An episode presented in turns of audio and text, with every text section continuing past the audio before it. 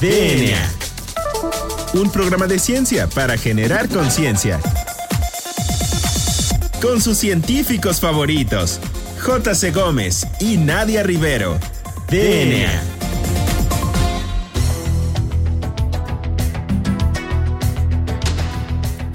Hola, bienvenidos a un programa más de DNA, un programa de ciencia para generar conciencia. Yo soy el doctor Carlos Berjan y me acompaña la doctora Nadia Rivero. Nadia, ¿cómo estás el día de hoy? Muy bien, Juan Carlos, muy buenas tardes. Pues el día de hoy nos acompañan dos este, invitados de lujo que nos van a hablar acerca de farmacia hospitalaria. ¿Qué te parece si los presentamos? Sí, adelante, Nadia.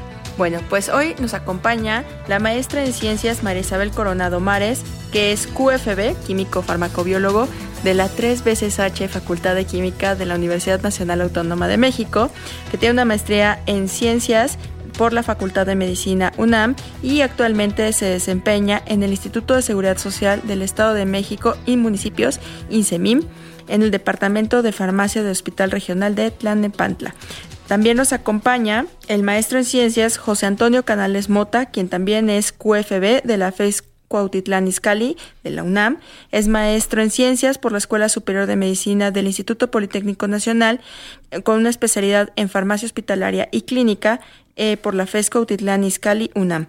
Actualmente también trabaja en el ICEMIM, en el Departamento de Farmacia del Hospital Regional de Tlanepantla. Y bueno, pues el día de hoy, como ya les mencionamos, vamos a hablar acerca de farmacia hospitalaria. Buenas tardes, chicos, ¿cómo están?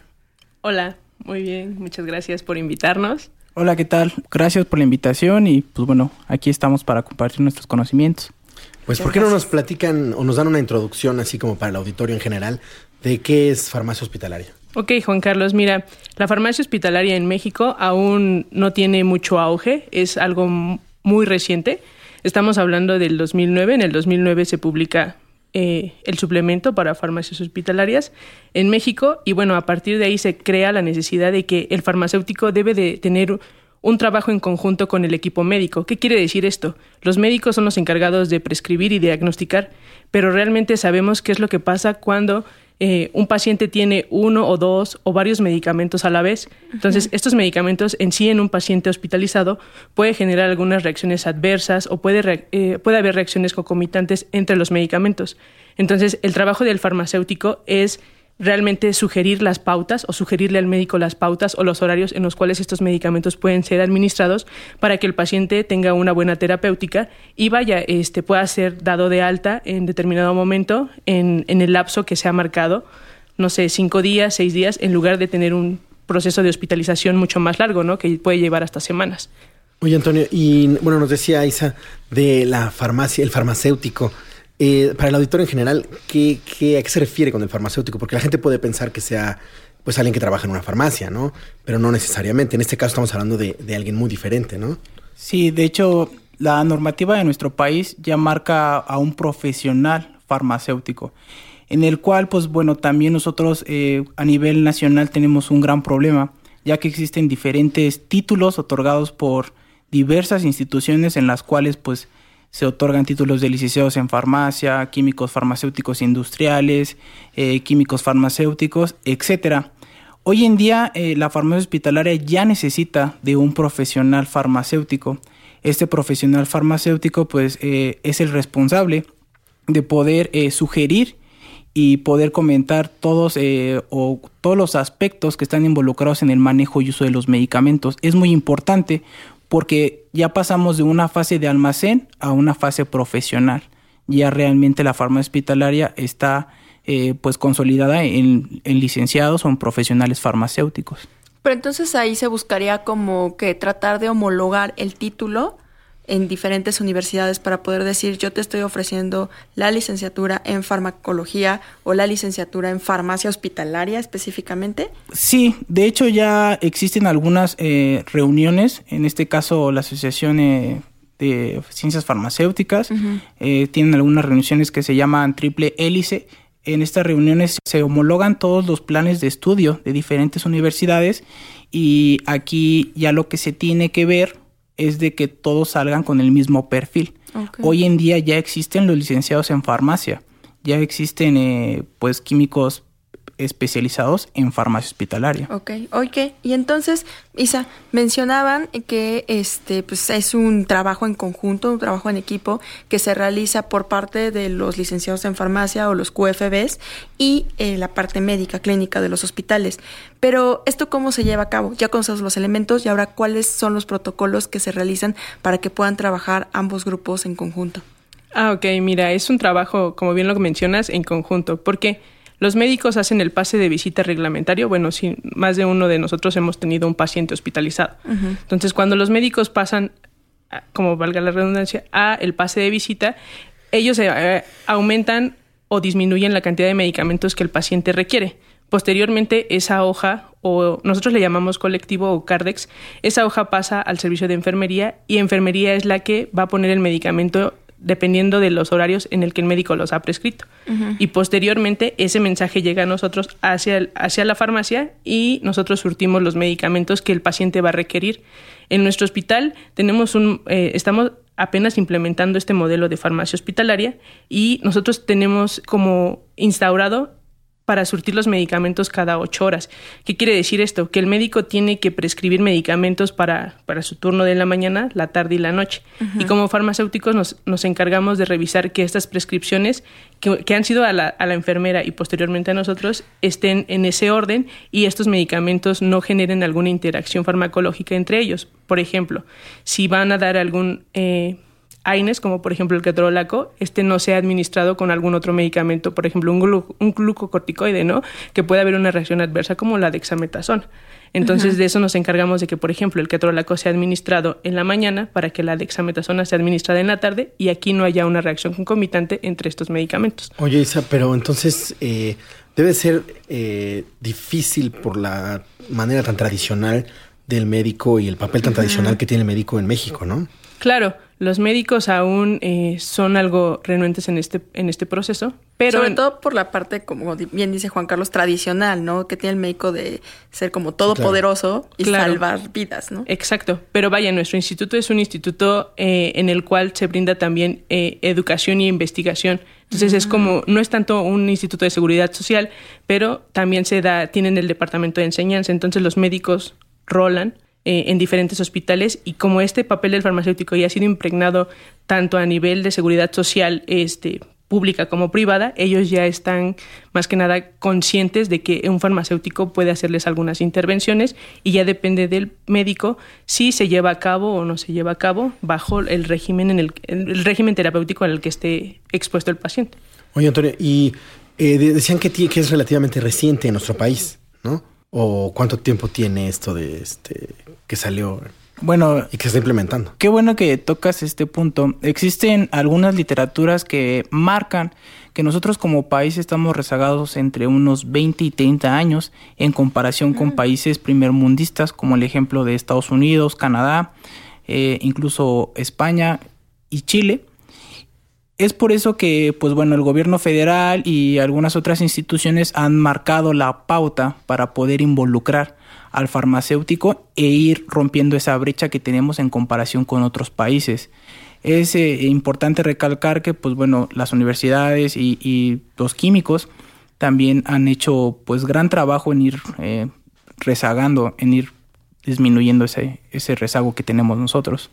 Y mencionaban que, eh, bueno, en las instituciones públicas ya se está estableciendo la figura del este farmacéutico, no hospitalario.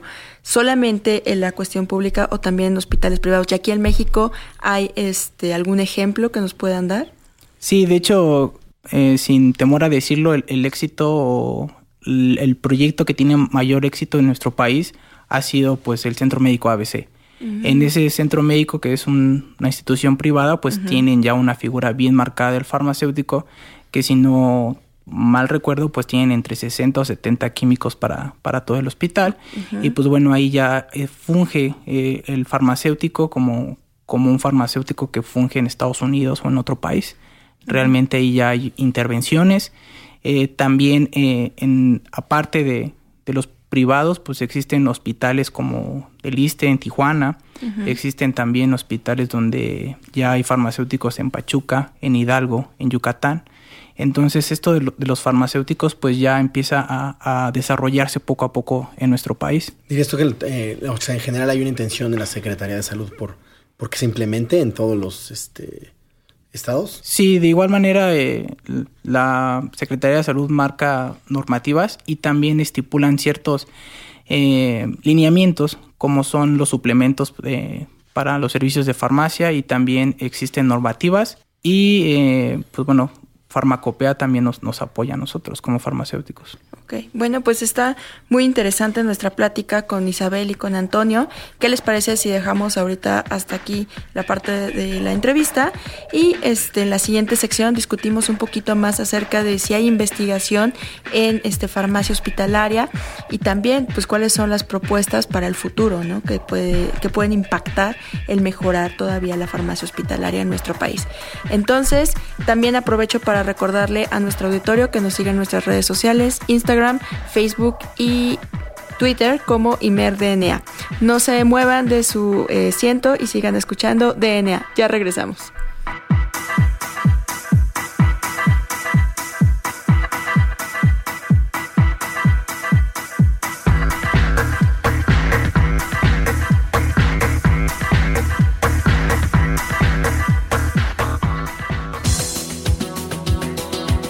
En menos de lo que tus genes se traducen a proteínas.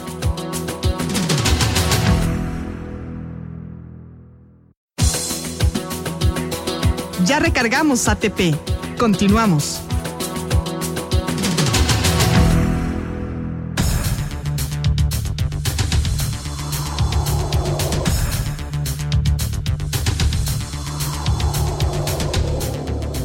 Bueno, pues ya regresamos a DNA, un programa de ciencia para generar conciencia. Les recordamos que estamos entrevistando a la maestra en ciencias María Isabel Coronado Mares y al maestro en ciencias Antonio Canales Mota, quienes nos están hablando acerca de farmacia hospitalaria. Entonces, chicos, pues esta sección tenemos que abordar un poquito más acerca de pues cómo se encuentra, cuál es el estado de la farmacia hospitalaria en México. Antonio, ¿sabes algo al respecto? Pues bueno, eh, Hoy en día yo creo que la farmacia hospitalaria en México va en buen camino, ya que existen muchos trabajos eh, ya realizados en diferentes farmacias en diferentes estados de nuestra república, todo partiendo desde la publicación del Modelo Nacional de Farmacia Hospitalaria, en la cual pues ahí nos marca las pautas y los lineamientos que nosotros tenemos que seguir para ir desarrollando todos estos servicios farmacéuticos. Hoy en día ya se escucha, eh, ya se sabe que pues ya en la farmacia existen farmacéuticos, existen eh, químicos y se deja ya el paradigma de que la farmacia solamente era un almacén, sino que ahora la farmacia ya brinda servicios profesionales farmacéuticos. Oye Isabel, ¿y cuál es eh, lo, lo, que hay, sobre todo para el auditorio que no, no sabe, de investigación en farmacia hospitalaria? ¿Qué, qué existe o qué hay? Y en México. Ok, eh, de farmacia hospitalaria en México respecto a la investigación hay muy poca realmente eh, los datos que, que podemos arrojar de, no sé, de algunas interacciones farmacológicas o bien de pacientes que han presentado eh, reacciones adversas, bueno, nosotros no podemos saberlas hasta que el paciente dice que algo mal está pasando con su medicación. Entonces, ahí es un paso muy importante de uno de los servicios farmacéuticos que se llama educación sanitaria. Hay que darle al paciente educación sanitaria en el cual nosotros le explicamos cómo se debe de tomar su medicamento, si él siente algún este, efecto secundario cuando se toma su medicación y demás. Entonces, esto también debe de ayudarnos el paciente, el paciente o, los consumidores de medicamentos que a nosotros nos brinden como las alertas o las pautas para poder empezar a hacer la, investigación. La investigación que ahorita se hace actualmente en, en, el país son de pacientes que tenemos hospitalizados. ¿Por qué? Porque podemos tener un mejor control de ellos. Pero los pacientes periféricos o la, o la mayor parte, ajá, los pacientes ambulatorios, ahí perdemos mucha restabilidad con ellos. Entonces no sabemos si en realidad hay interacciones, si, si el paciente tiene una adherencia terapéutica, o sea, que se esté tomando su medicamento en los horarios correctos. Recordemos también que hay interacciones con los mismos alimentos. Entonces, si el paciente acostumbra, no sé, tomar alguna, algún, alguna medicación, por ejemplo, con jugo de naranja o otros eh, líquidos que no son adecuados, ¿no? Coca-Cola o algo así, este, eso, eso también afecta, ¿no? La, la facilidad o la disponibilidad de este medicamento. Claro, de hecho creo que ahí es donde cobra ya mucha relevancia que cuando te saltas una este, dosis, te dicen ya no te la tomes a la siguiente, ya, o sea, te esperas hasta que te toque otra vez y la puedes consumir. Y yo creo que es por esto que mencionan las interacciones que puede tener con otros fármacos y que igual para muchos de nosotros o para las personas que no están inmersas en este tema, pues pueden pasar por alto y se les puede hacer fácil pues tomársela, ¿no? Sin saber cuáles son las consecuencias que puede tener finalmente para su salud. Eh, oye, y también es importante, eh, ¿la industria farmacéutica tiene que apoyar en esto de la farmacia hospitalaria o es únicamente del farmacéutico eh, con el paciente? Sí, la industria o las leyes y las normas que tenemos actualmente están muy enfocadas a la industria farmacéutica, porque ha sido como el, el primer, es, ha dado la pauta para que el paciente reporte ciertos eh, efectos adversos o bien este, comunique algo respecto a su medicamento. Entonces la industria está como muy al pendiente de esa parte. Pero ya en los centros, eh, en, en, centros hospitalarios o en las consultas externas, a los pacientes no se les informa, ¿no? Cómo tomar su medicación y demás. Entonces sí hay que modificar un poco nuestras normas o en realidad pues sí, los estatutos o los lineamientos y acoplarlo a lo que hay o, en estos servicios públicos como los hospitales para que el paciente tenga un mejor conocimiento respecto a su medicación, ¿no? Porque las industrias sí lo tienen bien manejado y tienen mucha trazabilidad, cosa que a nosotros nos hace como falta, ¿no? Por eso yo creo que es como muy delgada la línea de investigación en farmacia hospitalaria en estas instituciones públicas. Okay.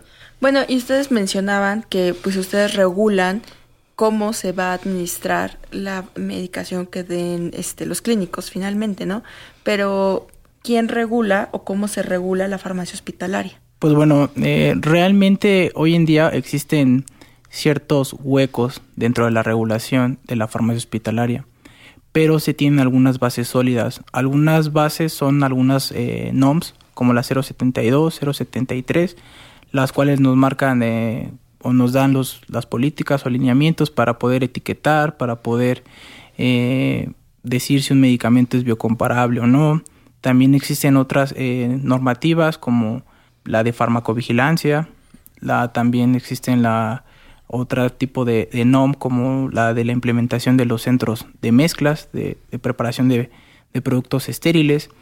Y pues bueno, también la farmacopea nos da las pautas y los lineamientos de sobre los acabados sanitarios que pueden tener o que deben de tener las farmacias y pues bueno, todo, toda la regulación de los procesos normales de operación y todo, todo eh, eh, pues los papeles o los documentos eh, legales que también una farmacia debe de tener. En este caso ya puedo comentar pues el aviso de, de previsión, el aviso de alta de un responsable sanitario, entonces, realmente sí existe ya una normativa para todo esto de la farmacia hospitalaria. Pues muy interesante.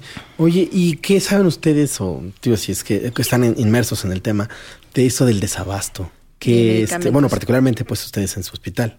Ok, sí es un problema grave a nivel nacional. En nuestro caso, eh, atendemos a, pacientes que son, solamente son trabajadores del Estado de México. Sí. El, el son bastantes, ¿no? Sí, son bastantes. Bueno, en, el hospital tenemos dos, 200 camas sensables y periféricos. Diariamente atendemos como alrededor de mil pacientes periféricos. Entonces sí, es, es mucha la carga de trabajo. Y el desabasto pues también conlleva a que eh, hay un sistema de contrarreferencia en el instituto en el cual el paciente podría ir por su medicación a las clínicas que le quede más cercana a su hogar entonces, el desabasto ha afectado tanto a estas clínicas que el paciente tiene que venir a un hospital que es como el nuestro, que es un segundo nivel, en donde hay que darle medicación tal vez a pacientes que, por ejemplo, medicamentos que podrían conseguir en sus clínicas, que son medicamentos del grupo 4, medicamentos del grupo 3, ¿no? Y nosotros realmente surtiríamos medicamentos de alta especialidad, pero como existe este desabasto, como bien lo mencionan, nosotros tenemos que darle atención a toda nuestra población, ¿no? Y si esto pasa, bueno, en un en, en un órgano tan descentralizado como es el Estado de México, y obviamente a nivel nacional este problema se va a ir multiplicando, ¿no? Va a ir en potencia. si nosotros atendemos a esta cantidad de mil personas, imagínense, ¿no? A nivel nacional, todas las personas que realmente están sufriendo por la misma condición del desabasto. Bueno, pero finalmente sí están haciendo algo como para ir este, contendiendo contra y mitigar este efecto, ¿no? O sea, quizá en futuros días ya se pueda estar reabasteciendo nuevamente a estos centros. Sí, claro. Eh, los contratos de las de los mayores distribuidores en México de medicamentos se renuevan cada año, dependiendo del presupuesto nacional. Y bueno, estos contratos regularmente son a finales de año cuando se hace la renovación Ah, para entrar al siguiente año. Y el desabasto que estamos viviendo, vaya, se vive pues desgraciadamente cada año. Cada año. Cada año, eh, que es el, al inicio del año, pero ya después se establece el, el- Claro, o sea, es el, algo el normal, abasto. por claro. Pues, Oigan, muy chicos, interesante. pues está muy interesante. Sí. ¿Por qué eh, no nos dicen dónde está su laboratorio y dónde los podemos contactar a ustedes particularmente? Bueno, nosotros estamos en el Hospital Regional Tlalnepantla. Estamos en la colonia Los Reyes Iztacala, en el municipio de Tlalnepantla. Como ya lo comentó mi compañera Isabel, estamos en un hospital regional de segundo nivel. Y pues bueno, ahí este, nos pueden encontrar para cualquier aclaración o cualquier duda. Con mucho gusto los podemos esperar. Ok. Bueno, y como es tradición en este programa, pues a nuestros invitados les pedimos que nos den una recomendación, ya sea de un video, un este libro, un documental, inclusive una serie que tenga relación con el tema, o alguna página de internet que tenga relación con el tema, y una canción que sea la favorita. Entonces, ¿cuáles son sus recomendaciones, chicos? Bueno, como recomendación, yo invitaría al público que nos escucha a ser responsables de la, de la medicación que toman. Si existe algún efecto no deseado cuando ellos toman su medicación o quieren saber más al respecto de cómo se toman ciertos medicamentos y en qué pautas, pues eh, pueden ver eh, la página de la COFEPRIS, en donde ahí existe una pestaña en donde bueno, nos, nos preguntan las reacciones adversas a nuestros medicamentos o bien acercarse con su farmacéutico de confianza. En, es- en nuestro caso nos pueden encontrar, como bien lo dijimos, en el Hospital Regional de Tlalnepantla y podríamos eh, nosotros ayudarlos ¿no? a hacer un buen esquema de, de los horarios de su medicación para que tengan la terapéutica adecuada. Ok, ¿su canción? Toño, una tu canción. Bueno, también me gustaría hacer dos recomendaciones. Ah, claro, Sí, claro, adelante. Eh, la primera de estas, eh, bueno, yo les invito a que vean el video de, del video del institucional de la Sociedad eh, de Farmacia Hospitalaria Española. Realmente es un video muy bueno donde explica una farmacia hospitalaria pues bien implementada. Y también existe, hablando de, de series, un capítulo eh, dedicado a, a los errores de medicación, a los errores por, pues, por farmacéuticos o por médicos en la de Doctor House. Y por último, eh, pues bueno, mi canción favorita es Manuel Santillán, El León, de los fabulosos Cadillacs. Chicos, muchas gracias por acompañarnos. ¿Quieren eh, despedirse? Pues antes que nada, eh, agradecemos la invitación, doctora, doctor, y pues bueno, estamos aquí a sus órdenes. Estamos muy contentos por, por haber estado aquí y pues bueno, muchísimas gracias. Pues muchísimas gracias por asistir. El tema me parece muy, muy interesante, sobre todo ahorita con que está efervesciente el tema de- desabasto de medicamentos y sobre todo por la parte que también que hay que educar también al, al médico, porque el médico se le ha educado por años, que es la autoridad y todavía vas a, a los grandes congresos y, y dicen es que nos tenemos que echar en hombros porque nosotros tenemos que salvar y rescatar. Pero bueno, la parte de la farmacia también y el farmacéutico también desempeña un papel importante, ¿no? Y que hay que recordar y hay que tener muy presente, más allá inclusive de la industria farmacéutica, ¿no? Del simple desarrollo de fármacos. Entonces, bueno, pues eso es todo. No sé si nada si quieras este, agregar algo más. No, bueno, pues nada más, no me queda más que agradecer a Hernán Nájera, nuestro productor, a Julio Aguilar en los controles y bueno, pues recuerden seguirnos en nuestras redes sociales, Instagram, Twitter y Facebook como ImerDNA con el hashtag Hablemos de Ciencia y si es ciencia, no es despilfarro. Nos escuchamos hasta la próxima. Esto fue DNA. Los oficiales que vieron morir a Santillán abandonaron la